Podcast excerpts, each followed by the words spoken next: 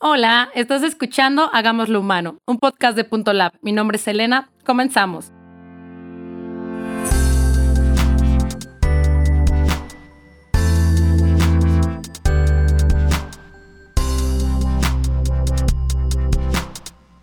En esta ocasión yo los acompañaré en el primer episodio del podcast donde hablaremos de los ingredientes para tener un reclutamiento caótico.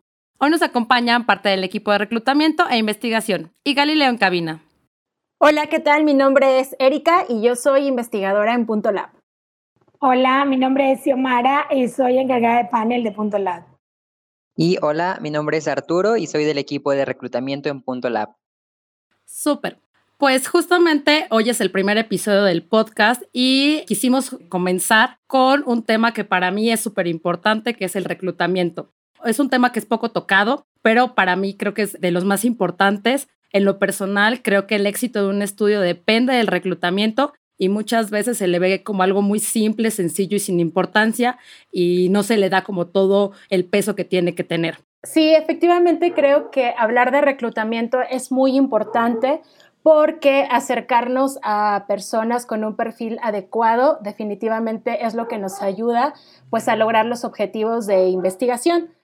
En la parte de reclutamiento inicias la investigación. ¿Por qué? Porque entiendes el contexto del usuario, entiendes sus habilidades, entiendes eh, si por ahí va lo que tú, hacia donde tú estás dirigiendo la investigación. Entonces, eh, desde el reclutar vas a poder saber qué tanto valor va a generar la información que te da el usuario. Muchas veces te puede ocurrir que tienes un muy buen usuario, pero no, no se le da la habilidad de hablar o de expresarse eh, de una manera fluida y ahí vas a tener entonces eh, algunos temas que te van a impedir eh, lograr los resultados o rescatar información relevante para la investigación. Entonces, desde que se recluta, comenzamos la investigación. Sí, bueno, justamente igual es importante tener en mente esta alineación de perfiles en cuanto a expectativas, porque muchas veces se quiere un usuario ideal, se quiere con características que a veces no hacen clic. Y bueno, eh, si no se tiene mapeado estas características desde un principio, justamente esto va a repercutir en lo que se quiere eh, encontrar, en lo que se necesita y principalmente igual en tiempos, que entre más características uno le meta a su perfil, pues más tiempo te va a llevar el reclutarlo justamente entre más alineado esté el perfil con lo que se quiere buscar y que estas características pues hagan clic, más fácil va a ser eh, obtener todos los resultados tanto de investigación como desde reclutamiento va a ser más fácil y bueno, eh, rápido encontrar a estas personas, pero pues dependiendo mucho de los objetivos del estudio. Sí, creo que es súper importante remarcar eso, que es importante el objetivo y en, eh, del estudio y en esa medida también acoplar el perfil que mejor se le vaya para tal estudio, ¿no? Justamente por ello, hoy les trajimos una bonita receta para un reclutamiento caótico. ¿Cuáles son estos elementos que van a hacer que tu reclutamiento no funcione, que no llegues a los objetivos de tu estudio, eh, consigas la información que necesitas? Entonces, ¿cuáles serán estos ingredientes que ya estuvimos acá platicando un rato? ¿Cuáles serían, Eric? Platícanos de por cuál comenzaríamos.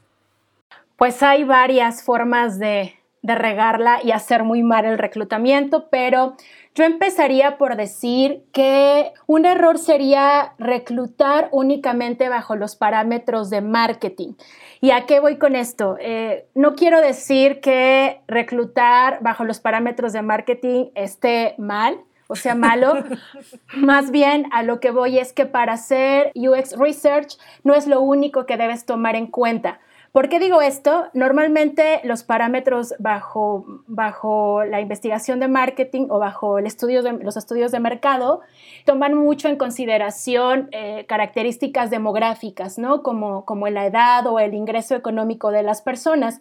Y sí son importantes porque marcan ciertas cosas o ciertos comportamientos eh, o cierto contexto de los usuarios. Pero además de ello, es muy importante que tomemos en cuenta otras características características como cuáles son las experiencias que, me interesa que tengan los usuarios, cuáles son los, el tipo de comportamiento que estoy buscando que me, sobre los cuales me cuente, cuál es el contexto eh, que me daría valor que tuvieran los usuarios. O sea, todo este tipo de, de características justamente son las que nos van a dar como los datos más reveladores en nuestro, en nuestro estudio porque nos va, digamos, durante la indagación, por ejemplo, nos van a ayudar a entender cuáles son aquellas cosas que frustran a los usuarios al momento de querer ah, lograr algo y por qué es tan importante para ellos lograrlo, ¿no? Por ejemplo, pero para poder entender todo esto, pues definitivamente hay experiencias y comportamientos previos que deben de tener las personas. Otro de los ingredientes para que puedas tener un reclutamiento muy caótico sería eh, no incluir características demasiado detalladas o por el contrario muy genéricas. Eh, ¿Esto por qué? Porque muchas veces tienes que eh, saber cuál es el tipo de estudio que estás haciendo. Si es una prueba de usabilidad, puede que no necesites características tan específicas en un usuario. Si por el contrario vas a indagar en una entrevista a profundidad, entonces sí podrías tomar características un poco más detalladas. ¿Qué sí debes valorar? Siempre la experiencia del usuario. Cuando un usuario tiene mucha experiencia, tiene demasiada información para darte y esa tanta información para darte va a generar valor a tu investigación. Y para ti, Arturo, ¿cuál sería otro de los ingredientes para un reclutamiento caótico? Bueno, justamente eh, lo que comentaba Xiomara de identificar el target es la parte como fundamental. Y bueno, otro de los no o recetas para el caos sería el no mapear justamente al usuario, justamente ya que pues muchas veces se cree que los usuarios están pues a la vuelta de la esquina, que con cualquier perfil vas a encontrar, no sé, cientos de personas y que va a ser súper rápido. Entonces, esto, bueno, principalmente está desde la parte que no se ha contemplado que bueno, te digo, para algunos perfiles, sí, o sea, hay de 100 personas, 100 personas van a cumplir tus características, pero justamente para otros estudios, otros perfiles que son más complejos, es esta parte de que no, a veces no se tiene muy claro eh, el alcance de las personas o cuántas personas iban a cumplir. Entonces, desde ahí empieza como este error de que pues se cree que van a estar en todos lados y a la mera hora pues no encuentras por ningún lado. Entonces, justamente Aquí es cuando el equipo de reclutamiento se tiene que dar cuenta de cuál es su público, cuál es el perfil que se está eh, buscando y armarse de una serie de estrategias que te permitan llegar a ese usuario que pues prácticamente todas las veces en las que eh, el, el, público es muy reducido, ese usuario no quiere ser buscado. O sea, son personas que, que tú tienes que llegar a ellos de cualquier manera que se te ocurra pero este usuario prácticamente no, o sea, no va a decir, hola, aquí estoy yo, eh, yo cumplo tus características. De verdad, aquí tienes que salir y buscar a esa persona que está ahí escondida, quién sabe dónde. Entonces, pues esa sería una parte, el no, no tener bien identificado al público ni la estrategia que se va a utilizar para cada perfil, puesto que para cada, cada perfil siempre hay una estrategia diferente. No les vamos a contar aquí las estrategias porque de eso no se trata este podcast, pero creo que es súper interesante justo lo, que se menciona. O sea, hay una estrategia atrás de esto. O sea, tanto desde eh, empezar con el objetivo, desde conocer bien al usuario, e incluso creo que justamente lo que mencionaba Xiomi al principio de que eh, los reclutadores son los que inician esta investigación creo que es una de las cosas más importantes y por las que creo que también Lab tiene tanto éxito, justamente es porque eh, nuestros perfiles las tratamos de buscar lo más eh, acotados a lo que le va a servir al estudio, ¿no? Y sí creo que los chicos de reclutamiento hacen un trabajo impresionante por justamente, como, como mencionaba Arturo, ¿no? Encontrar estos perfiles no es tarea sencilla, no es de que todos quieran participar, sino que tienes que ir a buscarlos y para eso tienes que justamente generar como una serie de, de estrategias y de condiciones para que ellos quieran participar, ¿no?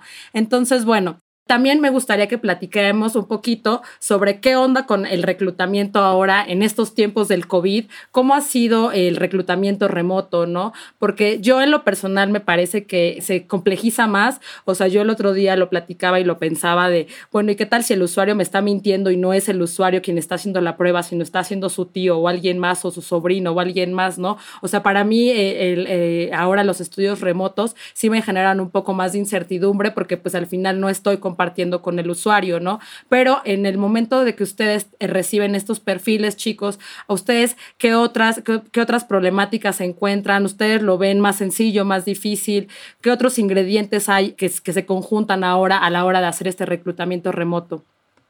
Bueno, yo sigo insistiendo, el COVID lo que vino fue un poco a, a quitarnos ese atraso tecnológico que, que tenemos como país y que seguramente tenemos como región hablando desde México hacia abajo. Reclutar de manera remota ha sido todo un desafío y uno de los grandes desafíos del reclutamiento remoto es conocer el nivel digital de tu usuario.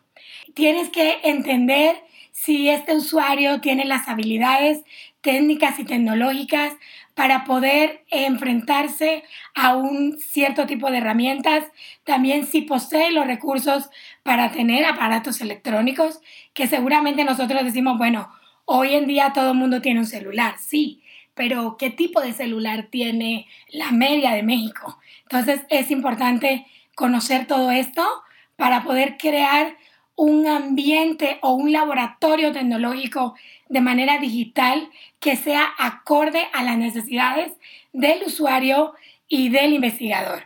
Entonces, hoy en día ese es el gran reto, crear un entorno digital y también existe un tema muy relevante y es las plataformas. Tenemos que crear plataformas acorde a las habilidades y técnicas que tienen los usuarios. Eh, bueno, justamente eh, retomando lo que mencionaba Xiomara, eh, las herramientas para las, las, personas que van a participar en los estudios son muy importantes, puesto que si no, les, si no les ofreces las herramientas adecuadas que ellos puedan manejar, justamente como lo mencionaba Cele, va a haber este, esta parte de incertidumbre de si lo está realizando alguien más, porque a lo mejor alguien que no sea tecnológico, que no sea muy digital y le pones a usar la, la plataforma de, por ejemplo, que tienen que, tengan que compartir una pantalla, que tengan que descargar una aplicación en su computadora y todas estas cosas, quizá te, te, deje con esa sensación de, pero si mi usuario no es muy digital, ¿cómo puede hacer esto, no? Eh, quizá hay alguien más que le esté ayudando y quizá ahí eso se presta para eh, que tú creas que no es como eh, la persona quien lo está haciendo. Por eso la importancia de que los usuarios sepan y tengan las habilidades y se les ofrezcan justamente estas herramientas adecuadas para ellos, para que de, ese, de esa parte se pierda esa incertidumbre de, ok, mi, mi perfil está adecuado a esta herramienta, no habría un porqué de dudar de si la persona está haciendo la prueba o está, la está haciendo alguien más. Es como, bueno, así mapear bien qué herramienta es la más indicada para cada usuario y pues que este usuario tenga las habilidades para manejar la herramienta. Pero ojo, es súper importante entender, no es el usuario que se tiene que adaptar a las herramientas. Las herramientas se deben adaptar a los usuarios. Otro punto importante es, si un usuario necesita ayuda para poder instalar una herramienta, desde ahí ya tienes un sesgo en tu investigación. Porque es decir, estás trabajando con un usuario que necesita de la ayuda de alguien más. Entonces, pues no debiste saber requerido ese usuario, sino otro usuario. Entonces es súper importante. El usuario, la herramienta se adapta al usuario y el usuario debe tener la capacidad y la habilidad de poderla descargar o instalar o lo que se tenga que hacer él por su propio medio. Creo que otro elemento que podemos considerar eh, que puede abonar al caos en el reclutamiento remoto definitivamente es lanzarte a ejecutar una prueba o una entrevista o, un workshop eh, sin antes haber hecho un proceso de acompañamiento con el usuario para explicarle cuáles van a ser los pasos que tendrá que seguir hasta llegar a la herramienta en la que finalmente se va a ejecutar, ¿no? En la, herramienta donde se va a hacer la, videollamada, la llamada o, con la que va a interactuar eh, para hacer una prueba de usabilidad. Entonces, este acompañamiento es súper importante porque te permite eh, detectar cuáles son aquellos problemas pues muy particulares de, ese usuario. A lo mejor en ese proceso puedes darte cuenta que tiene un problema importante en su conexión a Internet, ¿no? Eh, puedes a lo mejor también eh, identificar cuál es el mejor lugar dentro de su espacio físico, dentro de su casa, en el cual se puede colocar para el día de la ejecución, porque es un lugar donde hay menos ruido, porque es un lugar donde hay una luz adecuada, puedes ir detectando como cosas bien particulares eh, de, las personas, problemas bien particulares que pueden suceder en este proceso previo a la ejecución, ¿no? Que es este momento o todo esto que tienen que hacer para llegar a la herramienta en la cual finalmente van a interactuar con el investigador y con el resto de los usuarios si es el caso. Y bueno, como tampoco podemos alargarnos tanto en, este podcast, porque en realidad lo que queremos es hacer pues sesiones cortas donde justo se genere esta interacción, algo que, que parte del equipo decía últimamente era como, bueno, ¿y dónde están las interacciones? Entonces, pues también nos interesa mucho saber lo que la gente piensa del otro lado, ustedes qué están pensando, ustedes qué les ha funcionado, qué no, los, qué no les ha funcionado. Eh, voy a hacer rápidamente un recap de estos ingredientes caóticos que van a asegurarte que tendrás un mal reclutamiento. Entonces sería el primero, reclutar solo bajo los parámetros de marketing. Con eso ya te aseguras parte de tu investigación va a fallar. Eh, después, justamente, eh, reclutar el perfil sin alinearlo con las necesidades del estudio, ¿no? Esto es lo que decíamos, qué onda con los objetivos y el perfil que necesitas. Eh, también otra cosa es que creas que va a ser muy fácil encontrar el perfil sin que tengas alguna estrategia, sin que tengas una red, sin que tengas justamente un equipo que se esté dedicando a esto. Eh, y hablando específicamente del reclutamiento eh, remoto, pues bueno, lo que comentaba Xiom, ¿no? Desconocer el nivel digital y tecnológico del usuario. el otro es solo ofrecerle herramientas complejas de usar. Muchas, muchas de las quejas que, que hemos tenido acá es que justamente estas plataformas primero yo escuchaba el post pasado que, que sean los chicos pues vienen todas en inglés, ¿no? Y después qué tan complejas son de utilizar. Justamente lo que necesitamos, ser empáticos con nuestros usuarios, pues es darles herramientas más sencillas. Y bueno, el, último punto que tocó Eri, pues es ejecutar sin hacer pruebas previas, ¿no? Sin darle este acompañamiento al usuario, sin eh, ayudarlo a que esta experiencia sea muchísimo más sencilla y sea incluso una experiencia agradable, que no digas después, no quiero volver a participar en un estudio porque la verdad es que la última vez fueron cuatro horas enfrente de la compu, ¿no? Pero bueno, eh, ya nos tenemos que ir, entonces, pues bueno, eh, para terminar, daremos como nuestras conclusiones sobre este tema, que la verdad es que a mí es uno de los temas que, más me gusta platicar con los chicos. Para mí, definitivamente, el reclutamiento, como mencionaba Sion, es el inicio de la investigación. Lo platicábamos eh, entre nosotros, esta importancia, como decían, de que el usuario eh, tal vez cumple con el perfil al 100%, pero tal vez es un usuario que una persona que es introvertida, que no le gusta hablar, que no le gusta dar su opinión. Y entonces desde ahí los chicos ya empiezan a hacer también un filtrado de quiénes van a ser nuestros usuarios, de qué usuarios nos van a convenir más para ciertos tipos de estudios, porque tal vez para un estudio de, una prueba de usabilidad no funciona bien, pero tal vez para otro estudio funciona súper bien porque tal vez en realidad lo que le gusta es hablar mucho, pero no se queja. No sé, todo ese tipo de cosas definitivamente son el, el inicio de la investigación. Entonces, para mí esa es la gran importancia de este tema, ¿no? Elena, para mí es mi conclusión en cuanto al tema de reclutamiento y es que un buen reclutamiento te permite generar insights de valor. ¿Por qué? Porque si tu perfil no está bien reclutado o está un poco inventado, él va a poder hablar pero no va a poder ahondar en información. Cuando tienes un buen usuario que cumple las características que necesita, te da tanta información, sientes que tu investigación es una investigación muy nutritiva, una excelente investigación. Entonces, ¿qué te permite generar insights de valor? Igual por último, lo que considero como importante a mencionar es el trabajo de generar empatía desde el principio. Justamente aquí como equipo de reclutamiento nos encargamos de tener este lazo con el usuario, ya sea para pruebas físicas o remotas, que desde el primer contacto en esta llamada se empieza a generar un vínculo. ¿Para qué? Para que pues haya comunicación todo el tiempo, se logre obtener estos resultados que se necesitan en cuanto a saber si es tu usuario, si te sirve para este tipo de estudios o a lo mejor no, no te va a funcionar en esta ocasión. Igual en cuanto a las pruebas remotas, lo que ya se ha mencionado, pues asegurarse de que su entorno, su contexto sea el adecuado para poder atendernos, hacer la videollamada o, la, la, técnica que se vaya a utilizar, que esté cómodo, que tenga pues todo lo que necesita para ejecutar las pruebas. Este es algo fundamental ya que desde el principio se empieza a trabajar esto para que cuando llegue a la prueba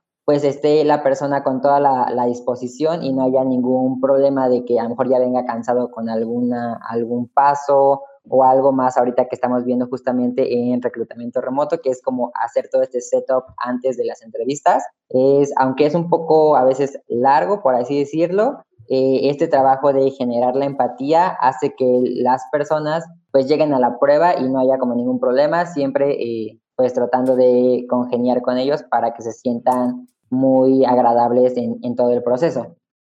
Sí, eh, abonando a este, esta cuestión de la empatía, me parece que es muy importante y es muy enriquecedor aprovechar este momento previo a la ejecución para hacer este famoso rapport, ¿no? Que, conocemos en la investigación creo que es un momento invaluable porque eh, puedes empezar a hacer una conexión importante con el, con el usuario, entendiendo pues cuál es su contexto y si puede haber como algunas condiciones especiales eh, en el usuario que debes tomar en cuenta a la hora de generar la, la conversación con esa persona.